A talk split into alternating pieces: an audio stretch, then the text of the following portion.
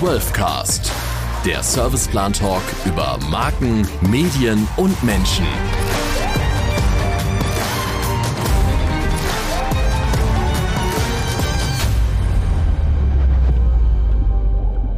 Servus und herzlich willkommen zur neuen Podcast-Folge vom 12cast. Ich bin Benny Meyerron und heute sprechen wir über Preise und Krise und die wichtige Rolle aller Marketers und Kommunikatoren. Und dafür habe ich zwei sehr interessante Frauen eingeladen. Zum einen Ines Imdahl. Als Mitgründerin der Marktforschungsagentur Rheingold Salon fasziniert Ines besonders das Warum. Warum Menschen das tun, was sie tun und fühlen, was sie fühlen. Und zum anderen begrüße ich Stefanie Kuhnen. Steffi verantwortet als CSO und Partnerin das strategische Produkt der deutschen Serviceplanagenturen. Also, warum können Marken von Kundinnen und Kunden nicht erwarten, dass sie mehr investieren, wenn sie selbst nicht mehr investieren? Und wie Unternehmen das am besten machen und auch entsprechend kommunizieren? Das und noch vieles mehr hört ihr jetzt. Also, let's go!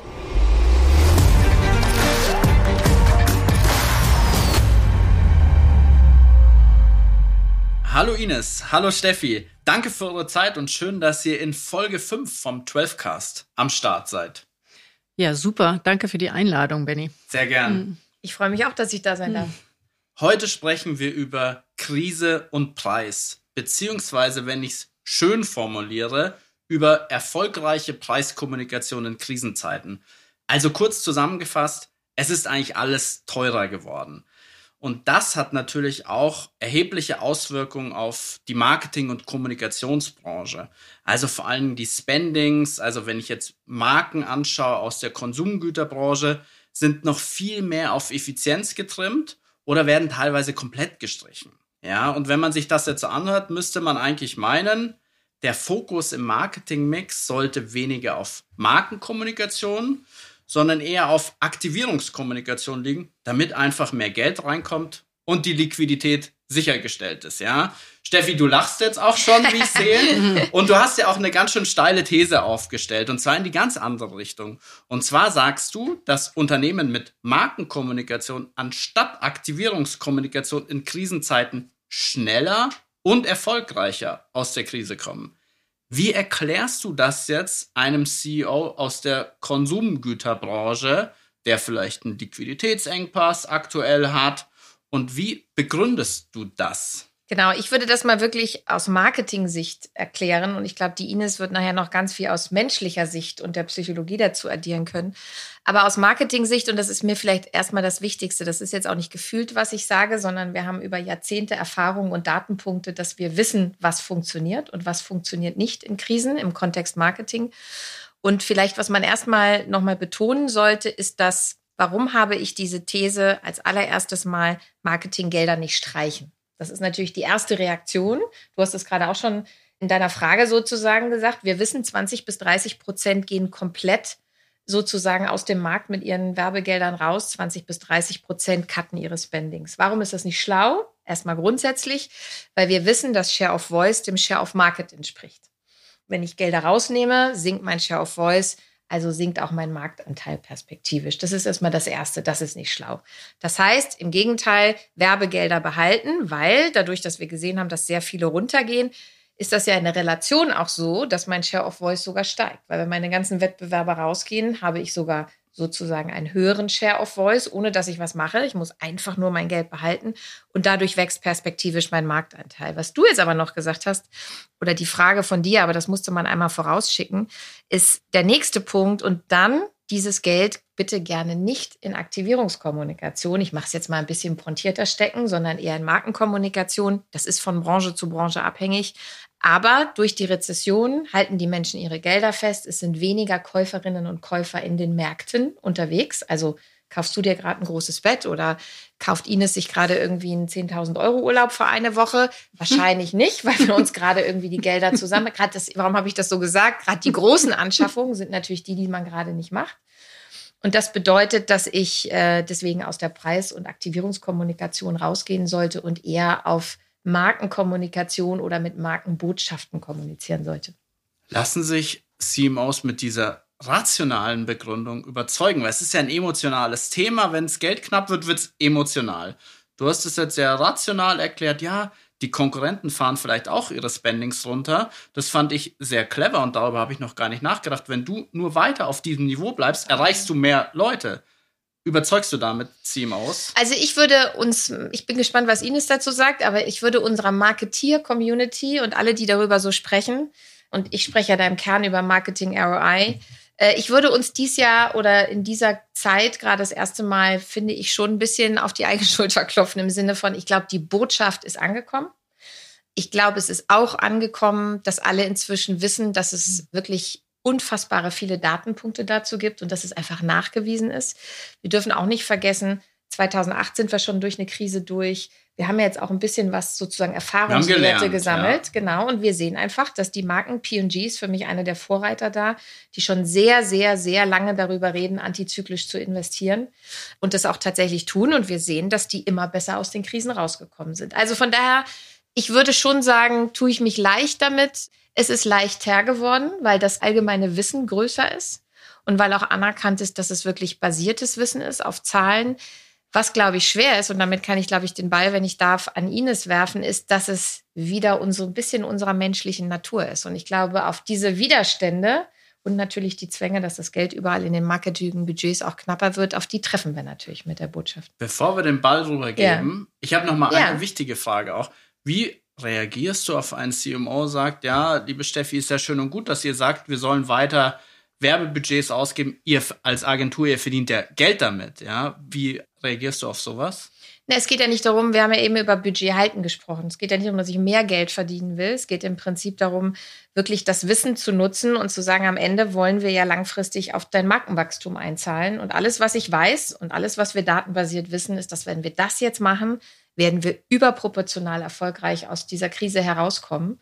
Und von daher ist es eine Mischung aus Daten haben, zeigen, überzeugen, aber natürlich auch zuhören und zu verstehen, wo sind die Ängste oder wo sind die Probleme und dann zu helfen. Und ein Hauptproblem ist natürlich, dass viele sagen, na ja, du hast es eben schon, glaube ich, in deinem Beitrag so schön ausgemalt. Äh, na ja, jetzt liegen ja meine Produkte im Markt, die werden gerade weniger verkauft, es kommt schon weniger Geld in meiner Kasse und jetzt sagst du mir, ich soll aber bitte das Budget sozusagen aufrechterhalten. Und ich glaube, dann geht es darum zu gucken, wo kann man aber auch Gelder einsparen, wo kann man Sachen umschiften. Aber generell ist es ein im Gespräch bleiben, das, was man weiß, weiterhin sozusagen nutzen und dann überlegen, wo können wir, ich nenne das immer so schön, cut the fat, wo können wir denn sozusagen Fett rausnehmen, um es ins Marketing zu investieren, weil wie gesagt, alles, was wir wissen, ist, wir kommen besser raus. Und zwar nicht, da sage ich das noch zum Schluss, es gibt wirklich einige Zahlen dazu. Ne? Man kommt als Marke schneller aus der Krise raus, wenn man antizyklisch investiert. Man hat fünf Jahre Vorsprung, weiß man inzwischen gegenüber den Marken, die nicht investiert haben. Es gibt einen viermal größeren Investorwachstum. Es gibt einen fünfmal größere Business-Effekte. Und man weiß inzwischen, es gibt diese schöne Zahl 38 Prozent mehr Profit. Also es steht alles auf unserer Seite. Und es geht dann darum, zu helfen, zu moderieren im Unternehmen, die Rolle des Marketings dann auch in der Sekunde so hoch zu heben und eher diese Wichtigkeit zu geben und da im Unternehmen auch immer wieder drüber zu sprechen. Also mit den Zahlen hast du mich letztendlich überzeugt. Die muss ich mir im Nachgang nochmal aufschreiben und immer wieder in meine Argumentation, glaube ich, auch mit reinbringen, weil ein CMO, glaube ich, überzeugt man mit Zahlen eigentlich am einfachsten, weil der ist ja auch KPI-driven, wenn ja. ich das jetzt mal so sagen darf. Also guter Punkt. Und du hast über Zuhören gesprochen. Ich glaube, Ines, jetzt müssen wir dir einfach mal zuhören. Was sagt denn die Marktforschung zu dieser These? Kannst du das stützen? Ich würde gerne auf ein paar Punkte eingehen, die Stefanie gesagt hat, weil äh, mir hat schon gejuckt, da auch irgendwo das zu ergänzen natürlich. Also ich glaube, man muss erstmal da anfangen zu verstehen, warum wird denn gespart, wenn wir in die Krisen kommen. Ja, also es ist ein ganz natürlicher Schutzmechanismus, den die Menschen haben. Krise bedeutet erstmal, oh, es gibt von allem weniger. Vielleicht bin ich nicht mehr so gut versorgt. Also, ein ganz alter Instinkt, sammel ich, horte ich, gebe ich weniger aus. Das gilt für die Menschen im Supermarkt, mhm. aber natürlich auch für die Unternehmen selbst, denn Unternehmer sind ja auch Menschen? Und das können wir eben auch sehen, dass wir rational, und das war ein Punkt, der eben auch äh, da war, da habe ich mich schon fast aufgerufen gefühlt zu sagen, ich muss doch zu den Emotionen, muss ich doch jetzt was sagen, dass wir rational die Menschen gar nicht überzeugen können. Also auch nicht mit Zahlen. Also auch wenn du dir jetzt aufschreibst und das eine gute rationale Story ist, ihr werdet trotzdem weiter Widerstände spüren, das Geld nicht auszugeben, weil das ein Schutzmechanismus ist, der erstmal greift. Also wir brauchen neben den absolut, und da bin ich bei euch, überzeugenden Zahlen auch emotionale Argumente, die helfen, das Geld locker zu machen im wahrsten Sinne des Wortes oder zumindest die Budgets so stehen zu lassen. Hast du drei überzeugende emotionale Argumente? Branchenspezifisch müssen wir da gucken. Also wir können nicht sagen, es gilt ein Argument für jede Branche, sondern wir müssen uns die Preiskommunikation und die Werbung sehr, sehr branchenspezifisch anschauen.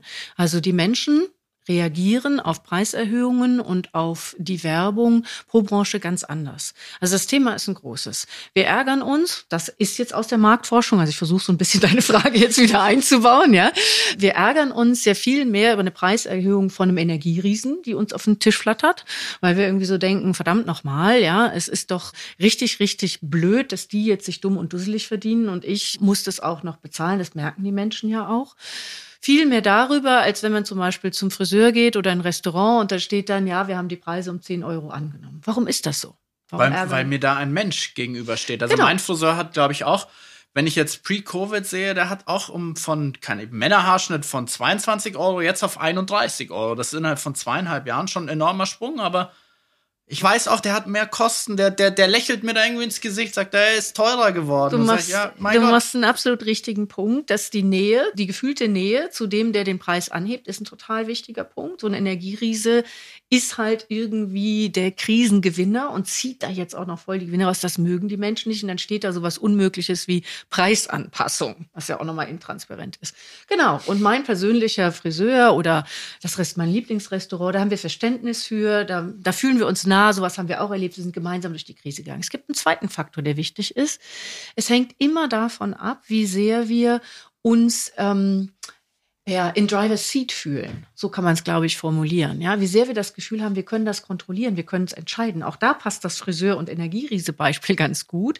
Bei der Energie haben wir das Gefühl, wir brauchen es ja. Es muss ja warm sein. Wir haben ja nicht die Wahl. Wir können bestenfalls den Anbieter wechseln, sonst können wir nichts machen. Wir also ich muss auch zum Friseur, wenn ich das jetzt mal so sagen darf. Ja, also das, das weiß ich. Das genauso. ist ein ganz, ganz spannendes Thema, dass die Jungs das wirklich alle vier bis sechs Wochen müssen. Also gibt es auch. Äh, alle, alle vier Wochen, ja. ja, ich weiß schon, Seiten auf Konto Stand und so. Ne? Aber ähm, wenn wir das mal außen vor lassen, haben doch die allermeisten Menschen das Gefühl, Friseur ist eine freiwillige Entscheidung. Ja, also es muss ich nicht abnehmen. Ich kann auch zum Lieblingsitaliener vielleicht einmal schlabbern. Ich mache es dann vielleicht nicht, aber der entscheidende Punkt ist, ich mache es freiwillig. Ich gebe freiwillig Geld für diese Produkte aus. Und das ist ein ganz, ganz wichtiger ähm, Unterschied. Ja, also das Gefühl der Ohnmächtigkeit auf der einen Seite, dass wir nicht nur bei der Energie, sondern eben auch bei Grundnahrungsmitteln haben. Das ist ein relativ äh, wichtiges und das andere ist die persönliche Nähe. Jetzt, um nochmal zur Logik und zur Emotionalität zu kommen, die Menschen rechnen überhaupt gar nicht richtig bei den Preiserhöhungen. Das lässt sich auf die Unternehmen übertragen. Was meinst du mit rechnen? Ja. Wenn du ein Brötchen kaufen musst oder Brot, weil das zum Grundnahrungsmittel gehört, dann tun dir die paar Cent Preiserhöhung richtig weh weil du das Gefühl hast, oh mein Gott, das sind jetzt nur ein paar Cent. Ja, ich muss aber Brot haben. Das tut dir weh. Das, das nimmst du wahr als unangenehm. Gilt für die Milch, gilt für die Butter und so weiter. Wenn du jetzt in so einem, welchen auch immer, To-Go-Restaurant, das fette belegte Brötchen, wenn das von 3,99 auf 4,99 oder 5,99, wir sind in München, äh, angehoben wird, dann merkst du das gar nicht so. Obwohl es sich hier um einen Euro oder sogar zwei handelt, tut dir das weniger weh, weil das ist ein Verwöhnprodukt. Ja, wieder die Freiwilligkeit. Ich verwöhne mich damit selber. Da hat jemand für mich vorbereitet. Aber diese wenigen Cent, die ja rein rational, rechnerlich viel, viel weniger ausmachen, tun den Menschen mehr weh. Aus der Marktforschung. Was ist dann wir in Bayern sagen ja auch Semmel und nicht Brötchen, wenn ich das für unsere Hörerinnen und Hörer anmerken darf. Und ich stamme auch aus einer Bäckersfamilie, deswegen muss ich das auch wissen. Für mich ist das ein emotionales Thema. Ja. Wenn die belegte Semmel ein Verwöhnprodukt ist, was ist dann die Semmel? Ein Grundnahrungsmittel. Und für Verwöhnprodukte bin ich bereit, mehr zu Tun zahlen. mir die objektiv höheren Preiserhöhungen, also de facto höheren Preiserhöhungen, weniger weh als in dem Bereich, wo ich das Gefühl habe, das ist ein Produkt, was ich in jedem Fall benötige. Das ist eine emotionale Geschichte. Das heißt, das Preisempfinden selber ist total wichtig in der ganzen Diskussion. Und jetzt müssen wir den Schritt zurückgehen zu den Unternehmern, zu den Marketeers, zu den Menschen, die Aufträge vergeben. Bei denen ist es genauso. Das Preisempfinden ist das Entscheidende in der Krise, nicht der tatsächliche Preis. Wir müssen also dafür sorgen, dass das Preisempfinden niedrig ist, hm? nicht der tatsächliche Preis. Und wie schaffen wir es, dass mhm. dieses Preisempfinden dann bei der Zielgruppe besser ankommt, wenn ich dann kommuniziere, dass die Preise teurer werden? Weil letztendlich kommt keiner darum herum, die Preise ein bisschen zu erhöhen. Wir haben eine Inflation, die sehr, sehr hoch ja. ist. Also wie gehe ich da jetzt am besten vor, Zielgruppe da abzuholen? Also ich glaube, die schnelle, einfache Antwort wäre, wertebasiert und klar kommunizieren. Wie komme ich zu dieser Aussage? Ich glaube, das Wichtigste ist erstmal, und das treibt mich wirklich um, dass wir ja sehen, dass viele CMOs tatsächlich bei dieser ganzen Preiserhöhung und Preiskommunikation gar nicht so eine große Rolle im Unternehmen spielen, wie sie es spielen sollten. Weil ganz oft heißt es, wir machen die Preise und das ist dann eine andere Abteilung und dann kommunizierst du die noch irgendwie. Da würde ich schon einsteigen, würde sagen, nee, es ist eigentlich fast genau andersrum. Nicht nur wir machen die Preise, sondern Preise sind eben nicht nur Kosten addiert um eine Marge und dann habe ich einen Preispunkt. Das heißt, wir sehen jetzt, um in deinem Brötchenbeispiel zu bleiben, Ines, ne, jetzt ist das Mehl ein bisschen teurer. Sag jetzt mal irgendwas, 10 Cent und deswegen lege ich das irgendwie um auf den Preis, sondern letztendlich geht es immer um den Wert, den ich für ein Produkt oder ein Service empfinde. Und dieser Wert ist etwas, das hat ganz viel mit den Menschen zu tun. Und das hat ganz viel mit den Menschen in der Krise zu tun. Nämlich, was ist ihnen gerade viel wert und welchen Wert ordnen sie eigentlich einem Produkt oder einem Service gerade zu. Das heißt, für mich ist ein Preisprozess und Preiskommunikation immer dreigeteilt. Wir fangen an bei dem Thema, wie setze ich den Preis? Und das wäre für mich das Thema Preiswert, Preisbereitschaftsfragen. Da wird sicherlich Ines nachher nochmal was zu sagen. Wie fragt man den Menschen dazu? Aber erstmal geht es darum, nicht von den Kosten zu kommen, sondern rauszufinden, okay, was ist denn dir dein Brötchen morgens wert? Und vielleicht ist dir das viel mehr wert als 90 Cent und du wärst auch locker bereit, dafür 1,05 Euro zu bezahlen. Komme ich vielleicht nicht drauf, wenn ich nur über die Kosten komme. Aber das wäre der erste Punkt. Der zweite Punkt ist, dass man dann den Preis setzen muss. Da spielt der CMO vielleicht im Unternehmen nicht die größte Rolle, aber er spielt die Rolle, weil er dieses Wissen von den Menschen mitbringt. Und dann, und das unterschätzen wir total, ich würde mal sagen, über 50 Prozent ist dann das, wie kommuniziere ich diesen Preis. Das ist der Haupttreiber für den Erfolg der Kommunikation von erhöhten Preisen. Und das unterschätzen wir oft. Und da geht es, das war ja meine kurze Antwort am Anfang, letztendlich darum, klar drüber zu reden, also nicht drumherum reden, sondern sagen, Stichwort, du hast eben gesagt, der Friseur, liebe Ines. Also wir haben die Preise um 10 Euro pro Haarschnitt erhöht. Und dann zu sagen, aber wir machen sie die immer noch genauso schön wie vorher, wenn das denn der Wert ist, den ich beipflichte oder den ich bringe. Und das müssen wir eben in der Marktforschung ganz am Anfang rausfinden. Was ist denn genau der Wert? Und das ist nicht das, was ich vielleicht denke, sondern in dem einen Fall ist es vielleicht eher, äh, der macht die Haare schön und beim nächsten ist es vielleicht, da fühle ich mich so wohl, es ist eine Stunde Flucht, ne, weil ich irgendwie bei meinem Friseur setze und mich über Gott und die Welt unterhalte und abschalten kann. Und vielleicht ist das dann der Wert, den ich kommuniziere, dass ich sage, wir haben die Preise um 10 Euro erhöht, aber du kannst weiter bei mir eine Stunde abschalten. Das ist eine ganz andere Art, Preise zu kommunizieren und das ist eigentlich das, was den Erfolg ausmacht. Vielleicht Ergänzend dazu, weil das einfach sich so gut einfügt. Man kann jetzt nicht hingehen und die Menschen einfach fragen, was bist du bereit zu bezahlen? Für das Warum? Brötchen.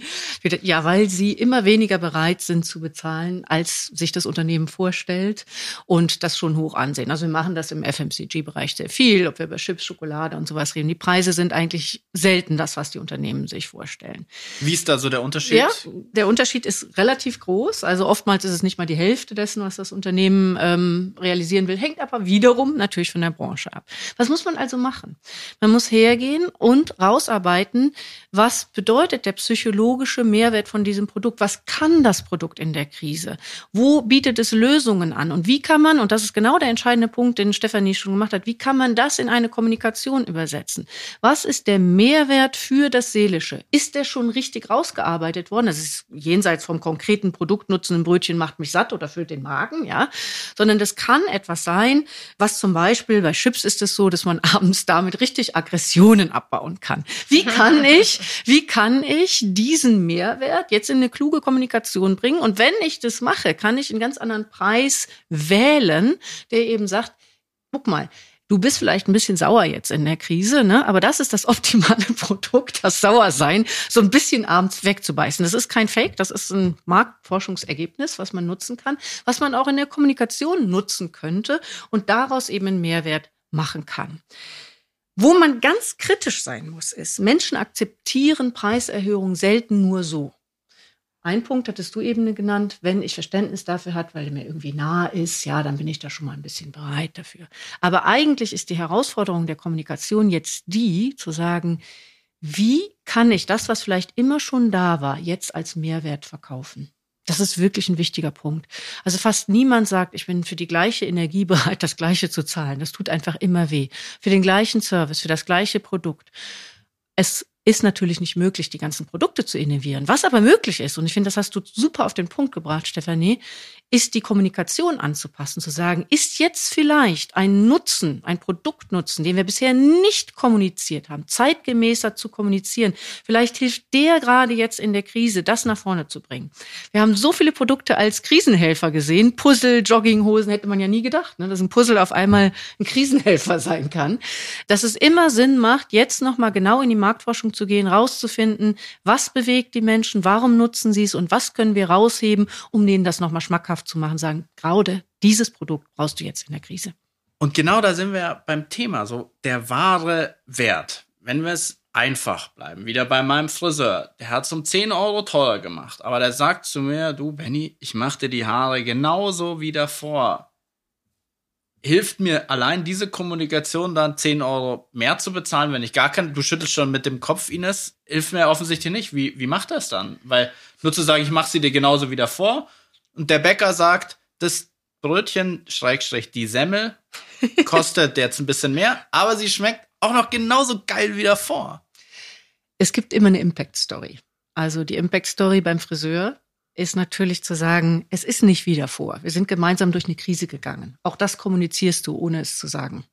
Man kann nicht nicht kommunizieren. Wenn der Preis bei deinem Lieblingsfriseur sich um 10 Euro erhöht, dann denkst du Folgendes mit der hat es schwer gehabt, ich gehe gern hierhin und das wird auch kommuniziert in diesen 10 Euro. Ja, was kann man jetzt noch draufschreiben? Man kann sagen, ich mache dir die Haare nicht nur wie zuvor, das wäre ja etwas, ich kriege nicht mehr, sondern aus meiner Sicht wäre der Mehrwert, damit ich deine Haare auch in Zukunft noch so geil machen kann wie, wie früher. Ja, also es ist ja schon, ne? du erhältst etwas mit. Das ist dann ein Mehrwert, ein kleiner. Und natürlich bin ich keine Kreative, aber alleine auf die Vergangenheit zu rekurrieren reicht nicht das Beispiel Friseur zeigt aber, dass hier eine Impact Story ist. Das gilt im Energiebereich überhaupt gar nicht.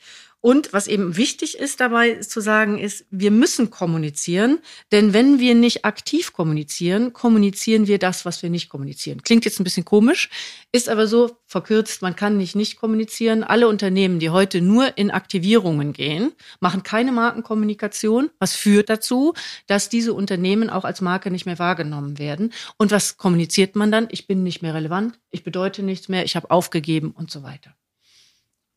Ich glaube, wir müssen allgemein ein bisschen persönlicher kommunizieren. Jetzt das Beispiel Bäcker bei mir, wie ich die Preisanpassung akzeptiere und es gerne mitgehe. Wenn ich bei meinem Bäcker reinkomme, der weiß schon, was ich will.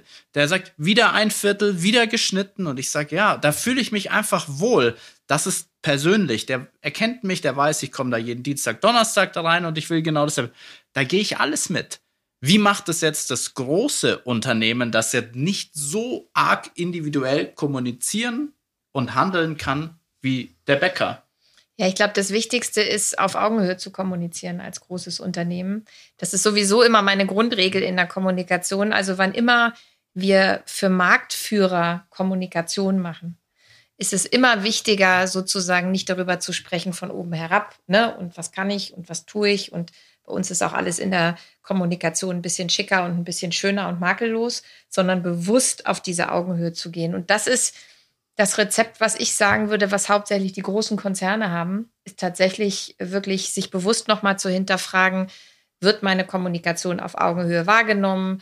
Tue ich alles da äh, schon dafür? Mache ich mich ein bisschen kleiner, bewusst ein bisschen anfassbarer? Das hat ja auch schon in der Kommunikation mit Modeln zu tun, die ich einsetze. Ne? Müssen die jetzt alle super perfekt sein oder sehen die bewusster aus wie du oder ich oder wie wir hier am Tisch sitzen? Und schon schaffe ich es ja, so einen Riesenkonzern in mein Leben oder auf meine Augenhöhe zu, zu holen. Und von daher wäre für mich ja der Shortcut tatsächlich zu sagen, die Großen haben die Chance oder müssten das schaffen, tatsächlich diese Augenhöhe nochmal bewusst in den Fokus zu nehmen und zu gucken, haben wir in der Kommunikation alles dafür getan, dass wir so nahbar und so menschlich sozusagen rüberkommen und kommunizieren, wie wir es als großer Konzern können. Nahbar und menschlich würde ja auch bedeuten, vielleicht auch bei gewissen Themen Haltung mal zu zeigen, um da vielleicht ein bisschen die persönliche, emotionale Ebene bei den potenziellen Kundinnen und Kunden zu bekommen? Eine Haltung wäre in dem Fall für mich, da würde ich nochmal auf Ines referenzieren von eben, weil Ines ja eben sagte, das, was die Menschen ja so, so unglücklich macht, ist in der Krise, ist, wenn sie sich ohnmächtig fühlen und wenn sie das Gefühl haben, sie haben keine Handlungsmöglichkeiten mehr. Und wenn ich als Energiekonzern, wo jeden Abend eben in den Nachrichten steht, irgendwie, da macht hier gerade die Milliarden Gewinne, aber die Kosten weitergebe und für mich als Stefanie heißt das, ich kriege jetzt wahrscheinlich eine 300-Euro-Rechnung oder eine 300-Euro-Rechnung höher im Februar, dann ist, glaube ich, das Wichtige, was hier Haltung zeigen würde, wäre für mich, versteht der Energiekonzern, was das bei mir macht, dass mich vielleicht diese 300 Euro mehr wirklich in die Bredouille bringen. Und jetzt würde ich mir wünschen, dass er mir Handlungsmöglichkeiten damit sozusagen schafft. Ist es später zahlen? Ist es in Raten zahlen? Ist es anders damit umgehen? Aber das wäre sozusagen für mich in der Sekunde Haltung zeigen. Also keine Haltungskampagnen und nicht über, was weiß ich, Energie der Zukunft. Und wir stecken ja auch in der Energiewende und macht dir mal keine Sorgen, Steffi, stecke ich auch alles in die grüne Zukunft Deutschlands, so, sondern zu verstehen, was bedeutet das für mich als deine Kundin, als dein Kunde, als Konzern und da wirklich äh, auch mit umzugehen und da auch ein, ein Verständnis und damit auch Lösungen darauf tatsächlich anzubieten. Das wäre für mich eine Haltungsstrategie hier. Also einfach ein Sonderkündigungsrecht einräumen, was eh vertraglich verpflichtend ist, reicht nicht aus. Nein. Um das Haltungsthema vielleicht noch mal von der anderen Seite zu beleuchten. Wir konnten in der Corona-Krise sehr schön sehen, dass Marken und Unternehmen, die weiter geworben haben, jenseits von Aktivierungskampagnen, den Menschen unglaublich viel Hoffnung und Zuversicht geschenkt haben. Warum ist das möglich? Also Politik und Religion sind ja dieser Tage überhaupt nicht mehr so die Leuchttürme in unserer Gesellschaft, sondern sie haben wirklich an Relevanz verloren. Und die Menschen erhoffen sich Lösungen von Marken. Die Marken, die jetzt nicht kommunizieren, die Unternehmen, die jetzt nicht kommunizieren oder sich auf diese kleinen Budgets zurückziehen, haben insofern ein Problem, weil man eben nicht nicht kommunizieren kann. Sie haben dann trotzdem eine Impact Story. Die erste Impact Story ist, ich bin selber nicht mehr so relevant und die Menschen interpretieren selber rein, was das bedeutet. Es ist also jetzt eine riesige Chance für die Unternehmen, auch echte Brand Education zu betreiben. Brand Education heißt, die Menschen wirklich mit neuen Narrativen, mit Storytelling zu befeuern. Wir haben eben gehört, dass Stephanie gesagt hat, jetzt ist ja der Marktanteil viel, viel größer. Und das ist auch deswegen eine riesige Chance, weil das sonst kaum noch funktioniert. Die jungen Menschen ich meine damit bis 60 plus, können heute überhaupt gar keine zusammenhängenden Geschichten mehr erfahren. Wir sind total zerstückelt in Social Media und das ist ein echtes Problem. Und jetzt können wir Geschichten erzählen, jetzt können wir den Menschen Hoffnung geben und echte Brand Education nach vorne bringen ja, und die Menschen das neu erleben lassen. Als zweiten Aspekt zur Haltung, und dann höre ich auch auf, das war jetzt auch ein sehr langes Statement, alle Marketeers und alle Unternehmen erhoffen sich, dass die Menschen draußen was kaufen. Dass also am Regal gestanden wird, gesagt, ja, dieses Produkt, das nehme ich mir jetzt. Hm? Sind aber selber nicht bereit, was zu kaufen und zu investieren oder nur ganz, ganz klein. Und da sagen wir als Psychologen immer, was innen ist, ist auch außen. Man merkt das. Also Marken und Unternehmen, die nicht investieren, die strahlen in den Markt, in allem, was sie tun, ob im Packaging oder in der Kommunikation aus, hey, hallo, ich bin gerade auf dem Geiztrip ja, Und das ist nicht attraktiv. Die Menschen wollen ja nach wie vor umworben werden. Und Marken, die jetzt investieren, die strahlen das nach außen aus. It's time to create new love brands. Das kann man wirklich sagen. Und deswegen muss man investieren. Das knüpft an dein Eingangsstatement an. Total. Ich darf, äh, wenn ich darf, Benny, würde ich das auch sofort den Ball nochmal fangen, weil das bringt uns ja zu der nächsten Frage. Welche Rolle haben denn eigentlich die CMOs, also die Marketingleiterinnen und Marketingleiter? Und das finde ich so wichtig. Und ich glaube, das können wir gar nicht oft genug sagen. Marketing hat die Chance, in Krisenzeiten eine wirklich große Rolle zu spielen.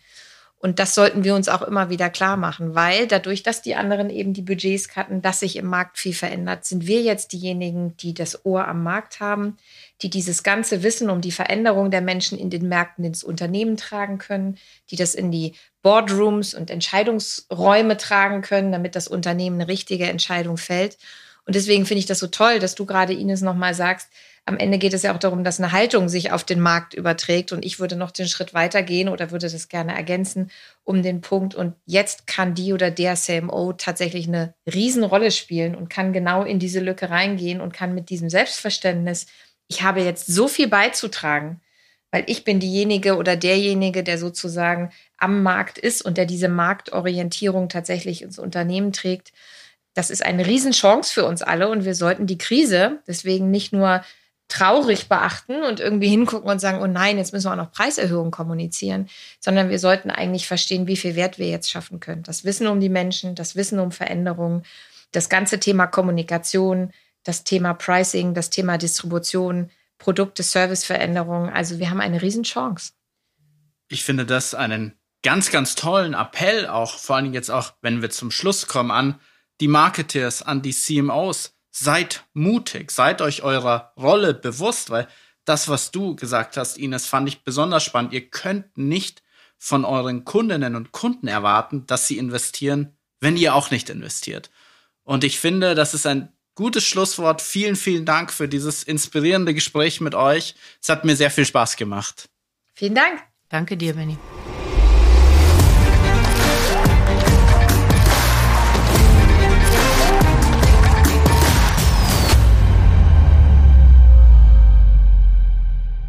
So, ihr kennt das Spiel. Wenn euch die Folge gefallen hat, lasst ein Abo da, teilt den Podcast, bewertet ihn und schickt uns gerne Fragen sowie Feedback.